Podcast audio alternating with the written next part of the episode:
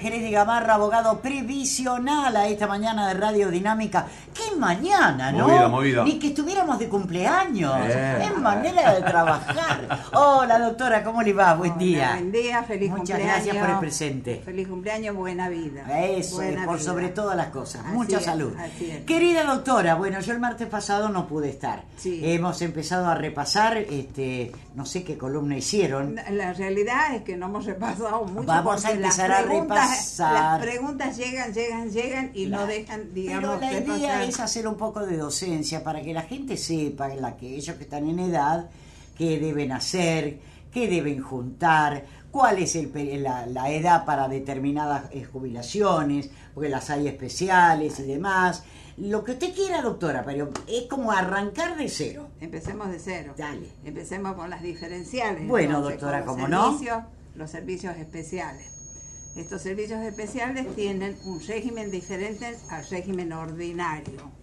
¿En qué consiste? Eh, Ellos, el régimen diferencial, digamos, paga un plus en concepto de haberes, Sí. de- perdón, en concepto de aportes, es un plus. Y eso les permite a ellos, por el tipo de actividad, retirarse antes de la edad oficial, digamos, la edad ordinaria o general. Por ejemplo, el servicio de transporte, los transportistas, los colectiveros, se retiran a los 55 años con 30 años de servicios. Siempre son 30 de servicio. No siempre, no Ah. siempre, dependiendo de la actividad. Correcto. Ejemplo, construcción se retira a los 55 años con 25 de servicios. Bien. A diferencia del colectivero que se va con 30. Con 30, correcto. El trabajador agrario se va a los 57 años de edad con 25 de servicio.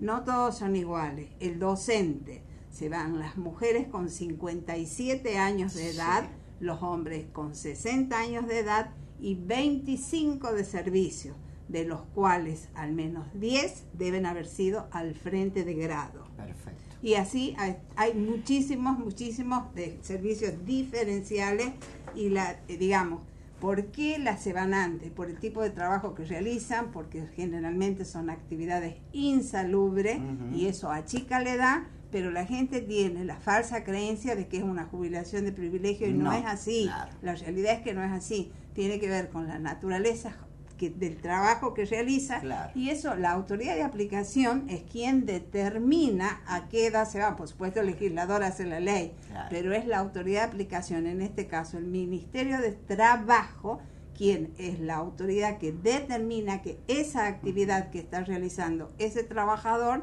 es diferencial. Perfecto. Por eso su régimen es, es distinto. Ahora, doctora, a partir de que se va cumpliendo una, se va llegando a la edad de jubilación, ¿con cuánto tiempo de anticipación se deben comenzar los trámites? Dependiendo, con empezar los trámites, nosotros para armar... Mientras tanto, perdón, doctora, porque si no me olvido, ya estoy Sí. grande.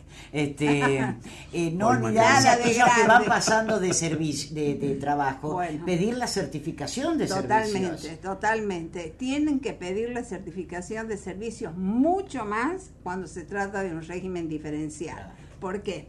Yo, te yo siempre enseño con el ejemplo y así lo hago con los alumnos porque es la, forma de que mejor aprenden. Si yo tengo un trabajador de la construcción, estamos hablando, eh, año 80, Sí. que él ha prestado servicios durante, por lo general son servicios que no abarcan mucho tiempo, no están mucho tiempo en una empresa porque los tra- contratan para meses, determinada obra, claro. ¿verdad? Entonces, supongamos que la empresa es, por decir, hoy está, pero supongamos que no estuviera ELPA. Y ese trabajador ha prestado servicios en el año 80. Si el trabajador no tiene de esa época la libreta de construcción, ¿Qué tiene es muy hacer? complicado porque Ah. yo tengo que empezar a mandar telegramas a todas las empresas donde él ha trabajado. ¿Y qué hace ANSES? No se queda con que yo he enviado el telegrama. ANSES va a verificar en esas empresas si verdaderamente el trabajador ha estado inscrito y se han hecho los aportes. Correcto. Es complejo el tema en cuanto a la, a la prueba de los aportes, por eso ellos tienen que pedir la certificación de servicio de todos los lugares Atención. donde ellos han trabajado. Se llame recolección de residuos, bueno, ahora hay una sola empresa, así Sí. que no es complicado, pero por ejemplo, ahora es 9 de julio, antes del día Bill, ¿te acordás vos? Sí. Bueno, es, es complejo encontrar también no, no los, servi- los servicios viejos, digamos, antiguos, hay que, es como que empezás a escarbar en el historial laboral del, del futuro jubilado para poder justificar que se va en menor tiempo, que por qué se va con menor edad, y es todo un tema armar Doctora, y con respecto a la gente que trabaja en el agro, en el campo, Bueno, el agro también es otro tema y son temas delicados, muy muy, delicados y que llevan mucho tiempo porque el trabajador agrario es el más castigado. Claro. Te digo por qué. Sí. Primero porque si estamos hablando, la ley dice, si el trabajador trabaja en finca cañera, no si, en finca cañera, no entraría como trabajador agrario. ¿Quién entra en agrario? El trabajador de citrus. Y el Ah, agrario también, y el trabajador en finca cañera es un trabajo de la, la gente que trabaja en las cosechas, Claro. la cosecha de caña. Es trabajo, a ustedes que no saben de la ley, ¿es trabajo diferencial sí o no? Sí, porque es un trabajo que es, es un trabajo, eh, digamos, sacrificado, ¿verdad? Sí, totalmente. Bueno, la gente, los grandes cañeros de antes, y créanme, porque lo conozco muy bien al tema, no hacían los aportes. Qué Hay muchísimos, muchísimos trabajadores cañeros Es que que han no quedado tienen- sin ningún beneficio. no, bueno, para eso se hacen las Ah, moratorias. Claro, moratorias, Para eso se Sí, hacen bueno, las moratorias.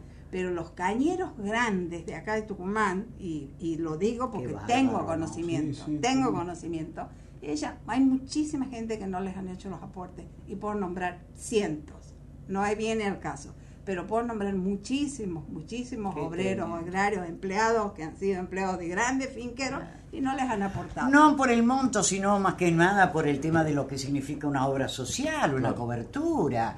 Este, uno aportó bueno, tanto ahora Dios, tiempo. Dios gra- bueno, por eso salen y ah, también aprovecho y, y creo, este, no estoy a favor del, del que de, de que se beneficie quien no trabaja, pero sí estoy a favor de que se be- beneficie quien ha dejado su vida en el campo y no se le ha reconocido ningún servicio. Tengo muchísimos, muchísimos clientes, sobre todo gente de campo.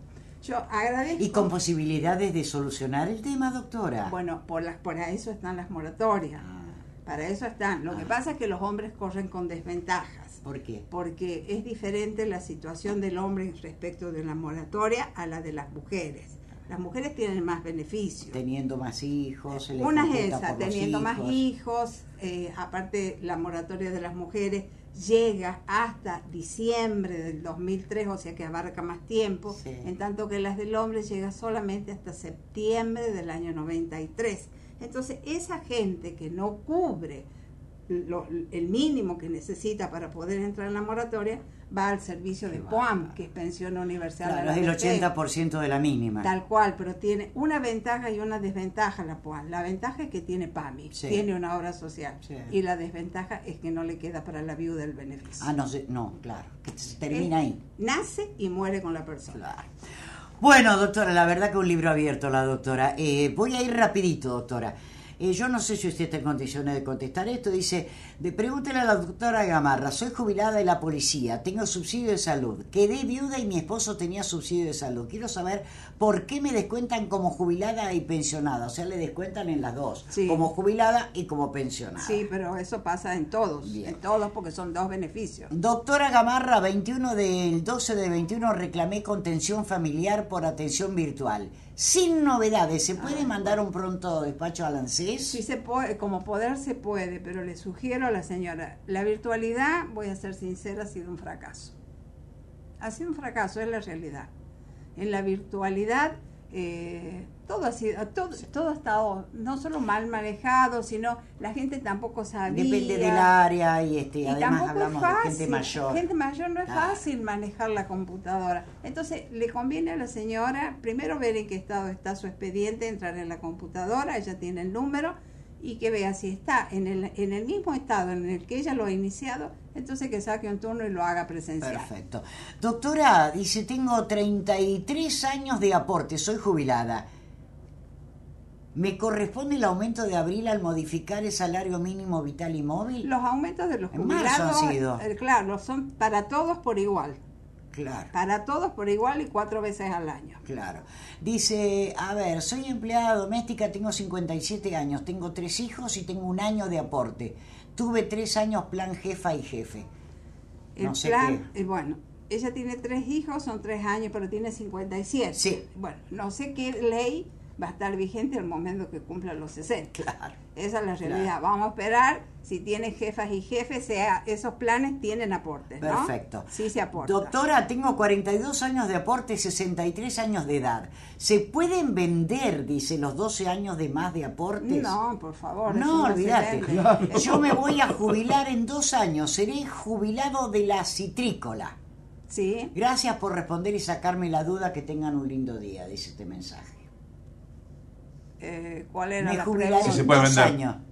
Ah, no, no se puede No, vender. no se pero, puede. Pero no sé si, si era esa la Era el mismo Ah, mensaje, el mismo listo. mensaje. No, no se puede vender. Eh, a ver. Eso es algo personal e intransferible. Bien. No se negocia. Claro, Vamos claro. llegando ya al mediodía. Consulta, doctora, tuve 37, estuve 37 años en la docencia. ¿Me corresponde el aumento por más de 30 años de servicio? Los docentes tienen una, una ley especial, un régimen especial. La ley de ellos no es la ley común, no es la que nos rige a todos.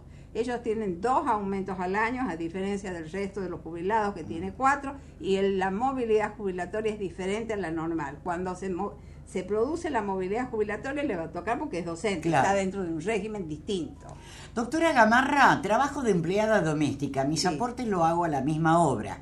Yo quisiera cambiarme de obra social y usarla de mi esposo que es subsidio de salud.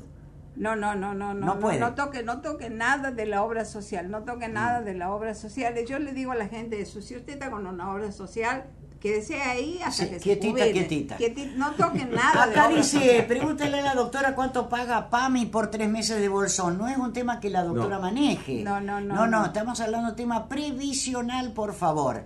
Eh, doctora, buen día. Buen De los 24 años trabajé en el comercio hasta los 31. Después fui taxista y hace 10 soy transportista escolar. Pero recién hace 6 que me inscribí en el monotributo como taxista. ¿Usted qué me aconseja? ¿Me paso a otra categoría? Siga pagando como está pagando. Siga ¿Sí? Lo importante es que lo pague. Bueno. Eso es lo que importa. Siempre tiene que pagar los aportes. El, el aporte no se desperdicia, no nada, na- ni una coma se Bueno, desperdicia. acá dice, doctora, estoy con licencia por largo tratamiento, soy de la sanidad. ¿Cuánto tiempo puedo estar con esa licencia? Bueno, no sé. Eh, tienen un año, con el, por, supuesto que tienen que hacer, presentar certificado médico cada 30 días, gozan en un año, tienen el 100% del sueldo siempre y cuando cumpla con la certificación Claro. médica y después va a la mitad. Pero creo que es dos años nada más que pueden gozar de una licencia este, por enfermedad. Doctora, mi hermana para personal doméstico cumple los 60 años en julio, Mm. julio del año que viene. ¿Tendría que hacer antes de los 60 o días después lo- los trámites para jubilarse? Nosotros no tenemos jubilación anticipada. O sea, no entramos Claro. Da- antes de que tengamos la edad, no entramos. Claro. Así yo fuera dos días antes, cumplo el 30, voy el 28, sé que dice, Listo. no puede entrar. Claro. No tiene la edad. Doctora querida, mi marido tiene 62 años, 43 años de aporte. ¿Es verdad que por año de más de aporte se cobra más? Es un, hay un, sí, hay un plus pequeño. Hay un plus pequeño pasado los 37, pero, pico trabajando. ah, pero no, no, pero no está jubilado el señor. Él todavía no está jubilado, tiene 62 Tiene años. 62, le faltan Bueno, tres. Le faltan tres de Pero edad. tiene muchos de aporte. Bueno, él sí va, pero es un plus, pero es un plus, es un plus, sí hay un plus. Doctora, estoy trabajando en negro. Dice, quiero saber por qué nunca hice aporte. Tengo 29 años. Sí. tengo una tecnicatura en recursos humanos. Sí. ¿Eh? Dice, ¿cómo tengo que hacer para aportar? empieza a pagar el monotributo. Es joven. Es joven, pero empieza a pagar. Claro. O sea, nunca, nunca es tarde, ni tampoco es temprano. Siempre Claro. le digo a la gente lo mismo. Claro. Usted lo que paga es su futuro. Está pagando futuro. Entonces no importa que tenga 28, 29, 20. Si puede, empiece. Bueno, tengo que terminar, son las 12, 3 minutos. La verdad que es un éxito la cantidad de preguntas. Este es el servicio que humildemente le brindamos desde Radio Dinámica a tanta gente, ¿eh? porque cuando usted quiere acordar, hay muchos jóvenes que escucharán y dirán, "Ah, todavía me falta. Es muy importante, Muy importante. saber el tema de antemano. Por eso esta columna tan importante. Y Mi marido menos tiene... se da cuenta, pasó la vida. Ay, doctora, mi marido, aunque jubilarse es un castigo, digo yo, pero bueno. No, no, mi marido no, tiene no. 60... ¿Qué? qué? No, no es un castigo. Depende de qué, doctora. pero no entremos en detalle. No, no, no. Pero uno, uno ha cumplido una etapa. Uno ha cumplido una etapa ya en la vida.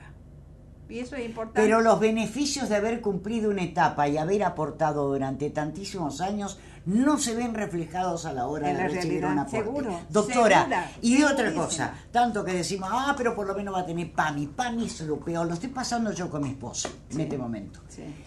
todo es plata. Todo es dinero, porque si yo quiero un turno que he conseguido en forma privada para hacer una tomografía, he conseguido forma particular para el lunes que viene. Y le estoy hablando del monto de más de 10 mil pesos. ¿Cuánto gano jubilado con la mínima? 30 mil. Sí, Entonces, es. a eso voy, doctora, No, ¿se da a- cuenta? Por totalmente. eso digo yo, el jubilarse es un castigo. Este, empezando hay que tener que ir a veces a cobrar, a bajo rayo del sol, menos mal que está lo de los cajeros automáticos, Automático. que te facilita. En otros países del mundo te llevan la jubilación a tu casa. Es verdad, te llega el sobre, te Claro. llega el cheque, es verdad. Y Todo eso yo no, no, es que el sistema. Es el sistema. El sistema, el sistema, no es que sea un, un castigo jubilarse. porque- No, no, claro, yo me expreso mal porque, bueno. Claro, pero es el sistema y yo creo que el sistema tiene que corregirse desde la raíz, desde la raíz, desde la base, Eh. Mm.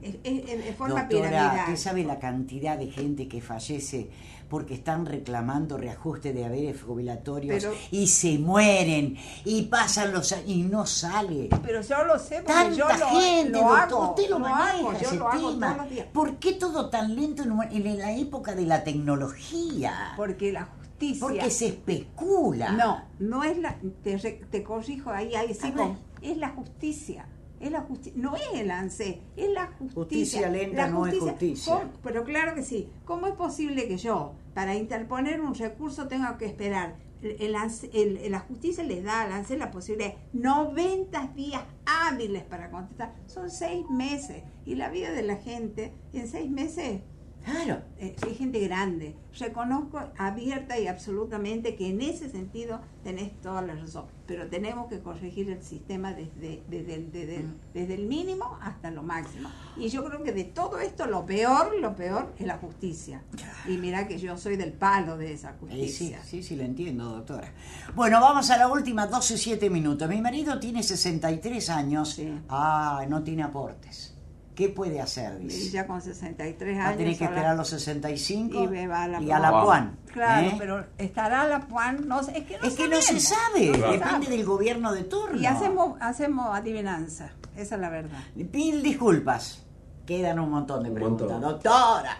Bueno, bueno, Este, bueno, me alegro. enhorabuena porque- que existe una Claro. profesional que pueda orientarnos de esta manera. Este, que nadie se sienta tocado porque yo digo jubilarse es un, un castigo. La verdad que tendría que ser un premio, este, porque han sido muchos los años que uno ha aportado. Claro, claro que este, sí, Y, todo claro lo- que y sí. encima, ¿cuántos años también en muchos hemos trabajado negro? Pero yo voy a eso. Ah. a eso yo, yo me enojo con eso, ¿sabes? Claro. Yo me enojo mucho. Sí, pero que en su eso. momento, con la necesidad del trabajo, doctora, uno agacha la cabeza y, este, y bueno, sigo Entonces, sin, sin entonces, la- entonces las leyes a dónde deben a dónde deben dirigir el yugo a la patronal porque son ellos cómo me va a decir a mí que el empleado que ha pelado caña toda la vida no le han hecho un aporte Es tremendo. Pero es lo ve- sacrificado como ese trabajo. Lo veo a diario, lo veo a diario el trabajador y que y encima me dice, si es trabajador cañero no va a entrar dentro del servicio diferencial. ¿Pero por qué? ¿Por qué si es un trabajo sacrificado? Ah. ¿Por qué? Porque el patrón no le ha hecho los aportes. Y si le hiciera los aportes, no le pague el 2% que es el plus para que pueda tener derecho a un, beneficio diferencial. No, hay que Y en definitiva, tan viejito con un bastón y siguen trabajando, porque no queda Y otra. mucha gente, mucha gente jubilada sigue trabajando, porque la ley no te prohíbe que sigas trabajando. Pero lo siguen haciendo. 381 6 Me 43 encanta. 51 76 es el teléfono de la doctora Gamarra. Van a quedar mucho, pido mil disculpas, siguen entrando preguntas, será para la próxima semana. La doctora viene a once y media aproximadamente todos los días martes.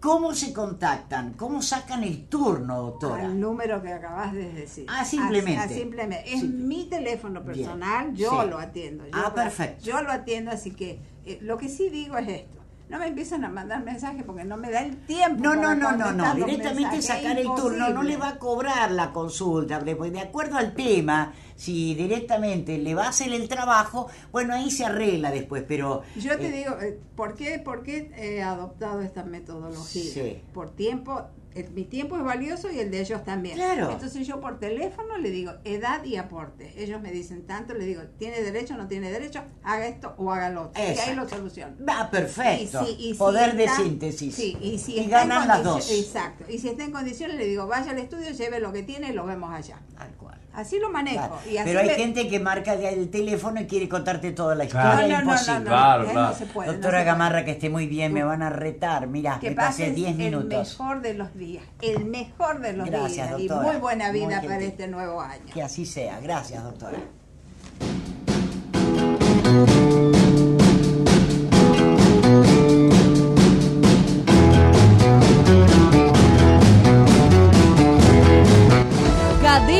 Cadena 7, 24 horas, noticias.